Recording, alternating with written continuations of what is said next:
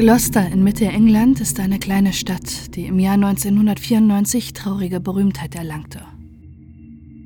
In der Cromwell Street 25 beginnt die Durchsuchung des Hauses der Familie West. Das Haus, was in die englische Geschichte als House of Horror einging. Der äußerlich unauffällige Mann Fred West lebt seit 20 Jahren mit seiner Frau Rosemary und seinen sechs Kindern darin. Nun gibt es den Verdacht, dass der eigene Vater etwas mit dem Verschwinden seiner Tochter zu tun haben soll. Das Paar ist schon lange verheiratet. Sie gelten als gesellig, sind fleißig und nett.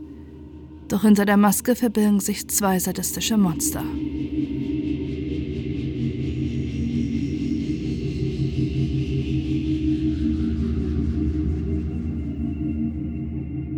Frederick West wird 1941 in der ländlichen Idylle der Grafschaft Herefordshire als zweitältestes Kind eines Landarbeiters und seiner Frau geboren.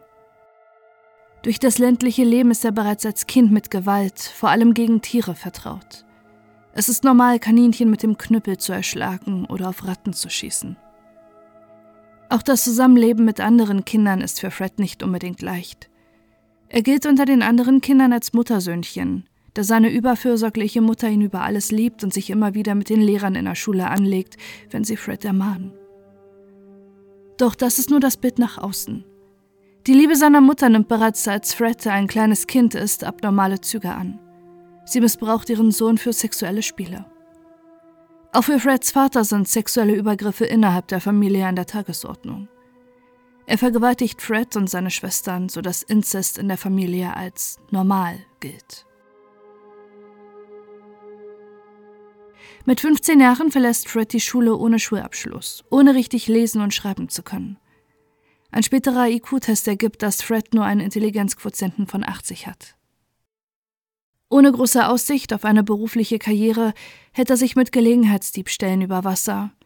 Und so kam bereits sehr mit jungen Jahren mit dem Gesetz in Kontakt. Sein ganzer Stolz als Jugendlicher ist sein Motorrad. Doch im Alter von 17 Jahren hat er damit einen schweren Verkehrsunfall.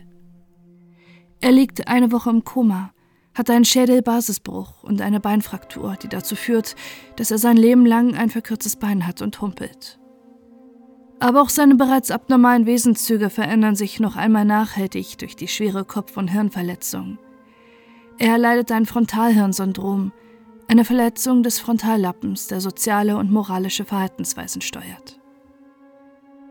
Durch Freds bereits vorhandenen leicht psychopathischen Züge wird er durch die Verletzung des Frontallappens, die ihn nicht mehr moralisch richtig oder falsch einschätzen lassen können, nun zu einer echten Gefahr. Vergewaltigung und Gewalt bestimmen nun bald sein Leben. Wenn er Lust auf Sex hat, vergewaltigt er Frauen. Der Trost über sein Schicksal und gleichzeitige Kontrolle über Frauen sind dabei ebenso befriedigend für ihn. Als er 1962 nach seiner Genesung die 16-jährige Prostituierte Catherine Costello, die Rena genannt wird, kennenlernt, geht er mit ihr eine Beziehung ein und heiratet sie kurze Zeit später, obwohl sie zu dieser Zeit schwanger von einem anderen Mann ist. Für ihn ist sie allerdings weniger eine Freundin, sondern eher ein Mutterersatz. Sie erinnert ihn an seine Mutter, ist forsch und stark und weist ihn in die Schranken, was vorher keine Frau, bis auf seine Mutter, machen konnte. Rena gebärt während der Beziehung der beiden zwei Kinder. Das erste Kind, Charmaine, mit dem sie bereits schwanger war, muss Fred vor seiner Familie verheimlichen. Denn der Vater ist Asiate, wodurch es nicht möglich ist, dass Fred es als sein Kind ausgeben kann. Für seine Familie legt er sich dafür sogar ein Lügenkonstrukt bereit. Ihr eigentlich gemeinsames Kind verstirbt dann plötzlich ein Kindstod, deshalb adoptieren sie das asiatische Kind. Nur ein Jahr später gebärt Rena die gemeinsame Tochter Anna Marie. Doch die Beziehung kippt unter der Verantwortung mit zwei Kindern immer mehr. Rena und Fred trennen sich immer wieder. Die Kinder wachsen teilweise bei Pflegefamilien auf, teilweise auch bei Fred, der für die Betreuung der Kinder immer wieder Kindermädchen bei sich arbeiten lässt. 1965 wird die Ehe von Rena und Fred geschieden, da Fred sie immer wieder attackiert und sie sich vor ihm fürchtet. Er behält allerdings beide Kinder und engagiert die damals 16-jährige Anna McFall als Kindermädchen für die beiden. Kurze Zeit später gingen Anna und Fred eine Beziehung ein. Fred arbeitet zu dieser Zeit als mobiler Eisverkäufer, verliert die Stelle allerdings, als er mit seinem Eiswagen ein Kleinkind überfährt, welches an den Verletzungen verstirbt. Zusammen mit Anna und den beiden Kindern aus erster Ehe zieht Fred nach Gloucester, um dort eine neue Stelle als Schlachter anzufangen. Anna bezeichnet er viele Jahre später als seine große Liebe. Doch als die junge Frau im Jahr 1967 schwanger wird, wird sie zum Problem für Fred. Für Fred, der völlig frei von Empathie ist, gibt es nur eine Möglichkeit, das Problem eines dritten Kindes loszuwerden. Er muss Anna mit ihrem ungeborenen Kind töten.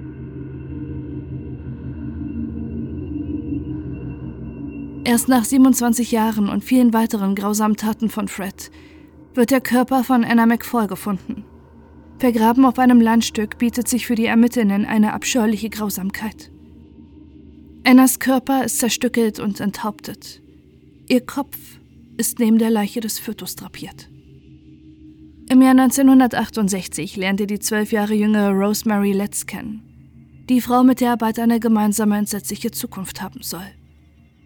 Rosemary Letts wird 1953 in ähnlich schwierigen Verhältnissen geboren wie Fred.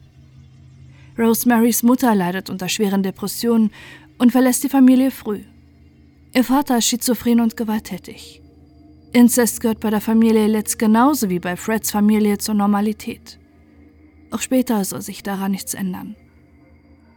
Als Rosemary bereits erwachsen und mit Fred zusammen ist, kommt ihr Vater für Sex die Familie besuchen.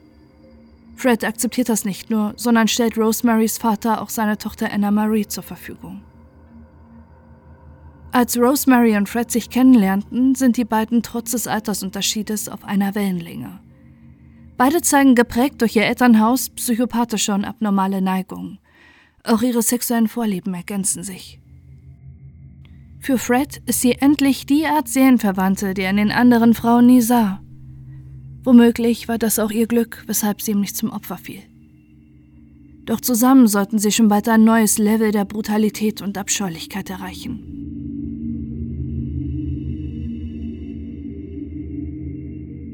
Im Jahr 1970 gibt die damals 17-jährige Rosemary ihr erstes Kind Heather.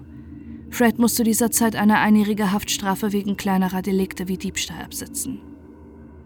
Viele weitere Kinder, zum Teil auch nicht von Fred, sollten folgen. Rosemary, die damals selbst erst eine Teenagerin war, ist nun allein mit zwei Schulkindern und einem Neugeborenen. Neben ihrem jungen Alter ist sie mit der Betreuung der Kinder auch durch ihren niedrigen IQ überfordert. Sie gilt als lernbehindert und kann weder Verantwortung noch Erziehung für die Kinder übernehmen. Ohne dass ihr Freund Fred mit involviert ist, greift sie zur gleichen Lösung ihres Problems wie er. Zum Mord. Charmaine, das uneheliche Kind von Freds erster Frau, ist für sie das Problemkind. Sie ist die Älteste, sieht aufgrund ihres asiatischen Vaters anders aus und ist auch nicht die leibliche Tochter von Fred. Im Juni 1971 verschwindet Charmaine spurlos. Erst Jahre später wird herausgefunden, dass Rosemary allein die Achtjährige umbrachte. Nun sind sowohl Fred als auch Rosemary zu eigenständigen Mördern geworden, die zusammen zu einem teuflischen Gespann werden. Nachdem Fred aus dem Gefängnis zurückkehrt, hilft er Rosemary bei der Beseitigung des Körpers. Er zerstückelt sie und betoniert sie im Boden ein. Als ihre Mutter Rena Fred und Rosemary besucht, als sie hört, dass Jermaine verschwunden ist, konfrontiert sie das Ehepaar schnell mit der richtigen Vermutung. Sie haben Jermaine umgebracht. Damit gibt es wieder ein neues Problem für Fred und Rosemary. Sie können Rena nicht gehen lassen, da sie ihnen auf die Schliche gekommen ist. Für Rosemary und Fred ist das Grund genug, auch sie zu töten.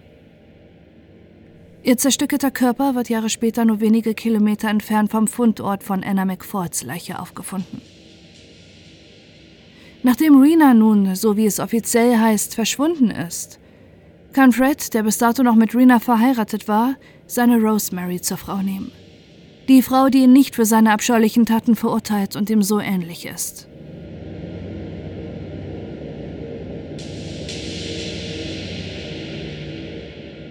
Im Jahr 1972 heiraten Rosemary und Fred und beziehen eine heruntergekommene, aber günstige Doppelhaushälfte in der Cromwell Street 25 in Gloucester. Die Adresse, die in der englischen Geschichte als Haus des Schreckens eingeht. Im ärmlichen Viertel der Cromwell Street in der britischen Arbeiterkleinstadt Gloucester ist es für Fred und Rosemary leicht, neue Opfer zu finden. Leute ziehen ein und aus, keiner kennt den anderen und es fällt in der Gesellschaft nicht auf, wenn jemand verschwindet.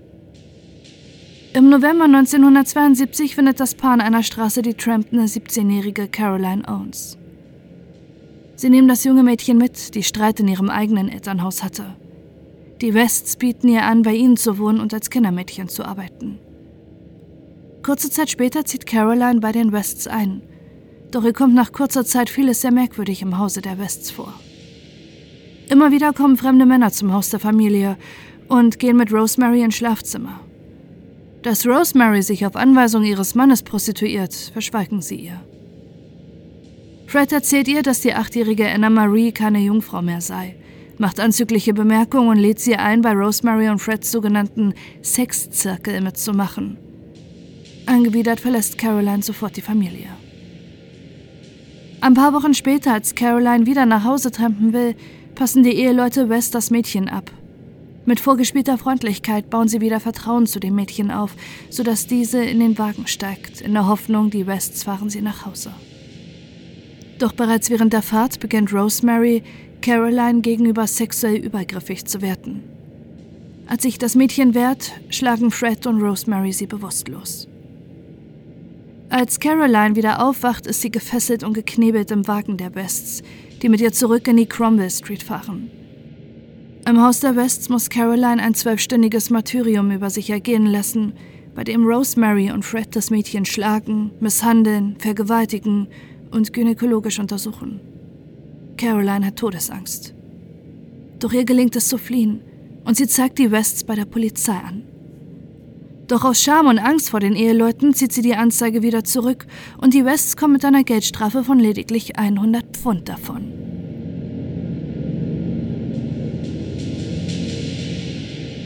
Dass sie nur so eine milde Strafe bekommen, es war ihr Glück. Doch schnell manifestiert sich in ihnen der Gedanke, dass sie auch gänzlich ungestraft davon kommen können, wenn sie erst gar keine Zeugen hinterlassen. Ihre nächsten Opfer suchen sich Fred und Rosemary sehr genau aus. Niemand darf die Mädchen vermissen oder den Verdacht auf das Ehepaar lenken. Ermittelnde bezeichnen das Vorgehen des Paares ähnlich wie dem einer Sekte. Die Opfer sind meist selbst in schwierigen Situationen, sind leichtgläubig, schwach und einsam. Es sind Sexworkerinnen, Ausreißerinnen und Mädchen mit keinen engen familiären oder freundschaftlichen Bindungen. Als gleichwertige Partner, die sich in ihrer Grausamkeit in nichts nachstehen, belegen sie die perversen Vorlieben des jeweils anderen. Die Ermittler bezeichnen die Handlung der West später als vereinte Verderbtheit, wie sie nur selten vorkommt. Rosemary bietet sich unter dem Pseudonym Mandy Maus zur Prostitution im eigenen Haus an. Auch Fred sucht sich immer wieder junge Liebhaberinnen. Die oberen Stockwerke ihres Hauses in der Cromwell Street werden in billig möblierte Zimmer umgestaltet, die einer Pension gleichen. Dort laden sie sich Freier und Sexkontakte ein. Dutzende Teenager leben dort für kurze Zeit und müssen den West für ihre sexuellen Gelüste dienen. Aber auch die Jagd nach Opfern versetzt die Wests in sexuelle Erregung. Sie fahren umher und locken die Frauen mit Tricks in ihr Auto. Misstrauisch sind diese dabei fast nie, denn eine weitere Frau, Rosemary, sitzt schließlich mit im Auto. Dass Rosemary auf der gleichen Stufe der Perversion und Grausamkeit wie ihr Mann steht, können sie nicht ahnen. Schon während der Fahrt in die Cromwell Street zeigt das Ehepaar ihr wahres Gesicht. Bereits unterwegs missbrauchen sie ihre Opfer. In ihrem Haus vergewaltigen, foltern und schließlich töten sie die Frauen bestialisch.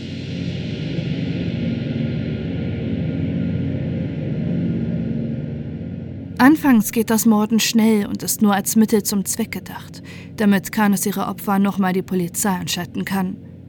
Doch schnell empfinden Fred und Rosemary Vergnügen und Spaß am Morden und ziehen die Tötung immer länger hin, um ihre Lust zu steigern. Fred gilt in der Nachbarschaft als tüchtig und fleißig. Er arbeitet schwarz auf dem Bau. Das scheint für sein Umfeld seine Passion zu sein, denn kaum ein Jahr vergeht, in dem Fred nicht neue Bauarbeiten am Haus in der Cromwell Street beginnt. Keller, Garten, Terrasse, alles renoviert der hart arbeitende Familienvater. Was sich wirklich dahinter verbirgt, sollen die Menschen erst viele Jahre später erfahren. Fred baut über die Jahre einen scheidichten Folterkeller, in dem er zusammen mit Rosemary eine Frau nach der nächsten misshandelt und vergewaltigt. Er befestigt einen Balken im Keller mit Haken, an denen sie die nackten gefesselten Frauen aufhängen. Auch die Leichen der Opfer soll er dort so lange hängen gelassen haben, bis sie mumifiziert sind. Welche Qualen die Frauen in dem Keller der West durchleben mussten, darüber schweigen Rosemary und Fred und keines ihrer Opfer schafft es lebend aus dem Keller. Ihre toten Körper werden in der Regel zerstückelt und im Fußboden, Garten oder im Keller einbetoniert. Später wird der Keller als Kinderzimmer genutzt. 14 Jahre ist das Ehepaar auf der Jagd nach ahnungslosen Frauen, denen sie Bestialisches antun. Mit jeder Vergewaltigung und jedem Mord werden Rosemary und Fred grausamer. Wie viele Opfer wirklich in die Falle des Ehepaars tappten, können die Ermittler nie genau bestimmen. Neun Leichen wurden auf dem Grundstück der Wests gefunden, doch die Annahme, dass es deutlich mehr waren, ist nicht auszuschließen.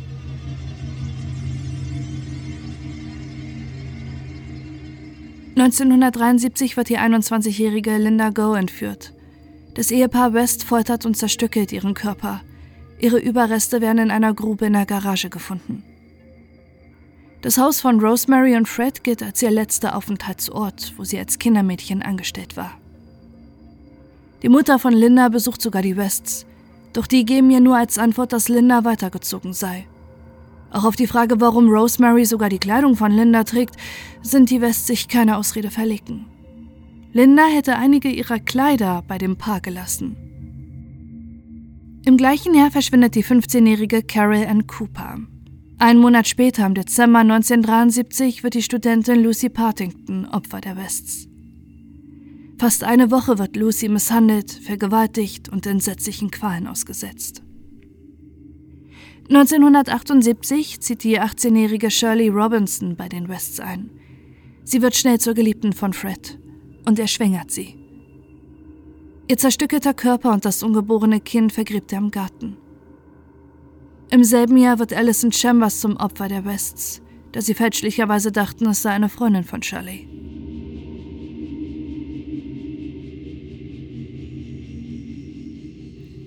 (1987) ist Fred und Rosemarys erste gemeinsame Tochter Heather 16 Jahre alt. Ihr bisheriges Leben ist von Missbrauch und Gewalt im eigenen Elternhaus bestimmt. Und je älter sie wird, desto mehr steigt die Angst bei den Eltern, dass sie die Vergewaltigung zur Anzeige bringt. Dieses Risiko wollen die West nicht eingehen.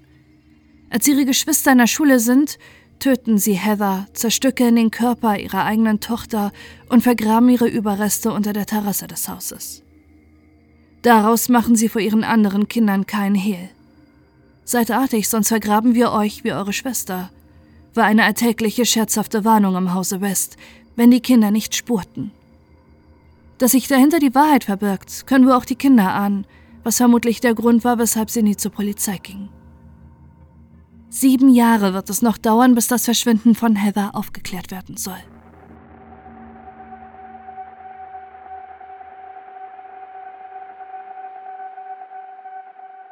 1992 vergewaltigt Fred wieder ein Mädchen.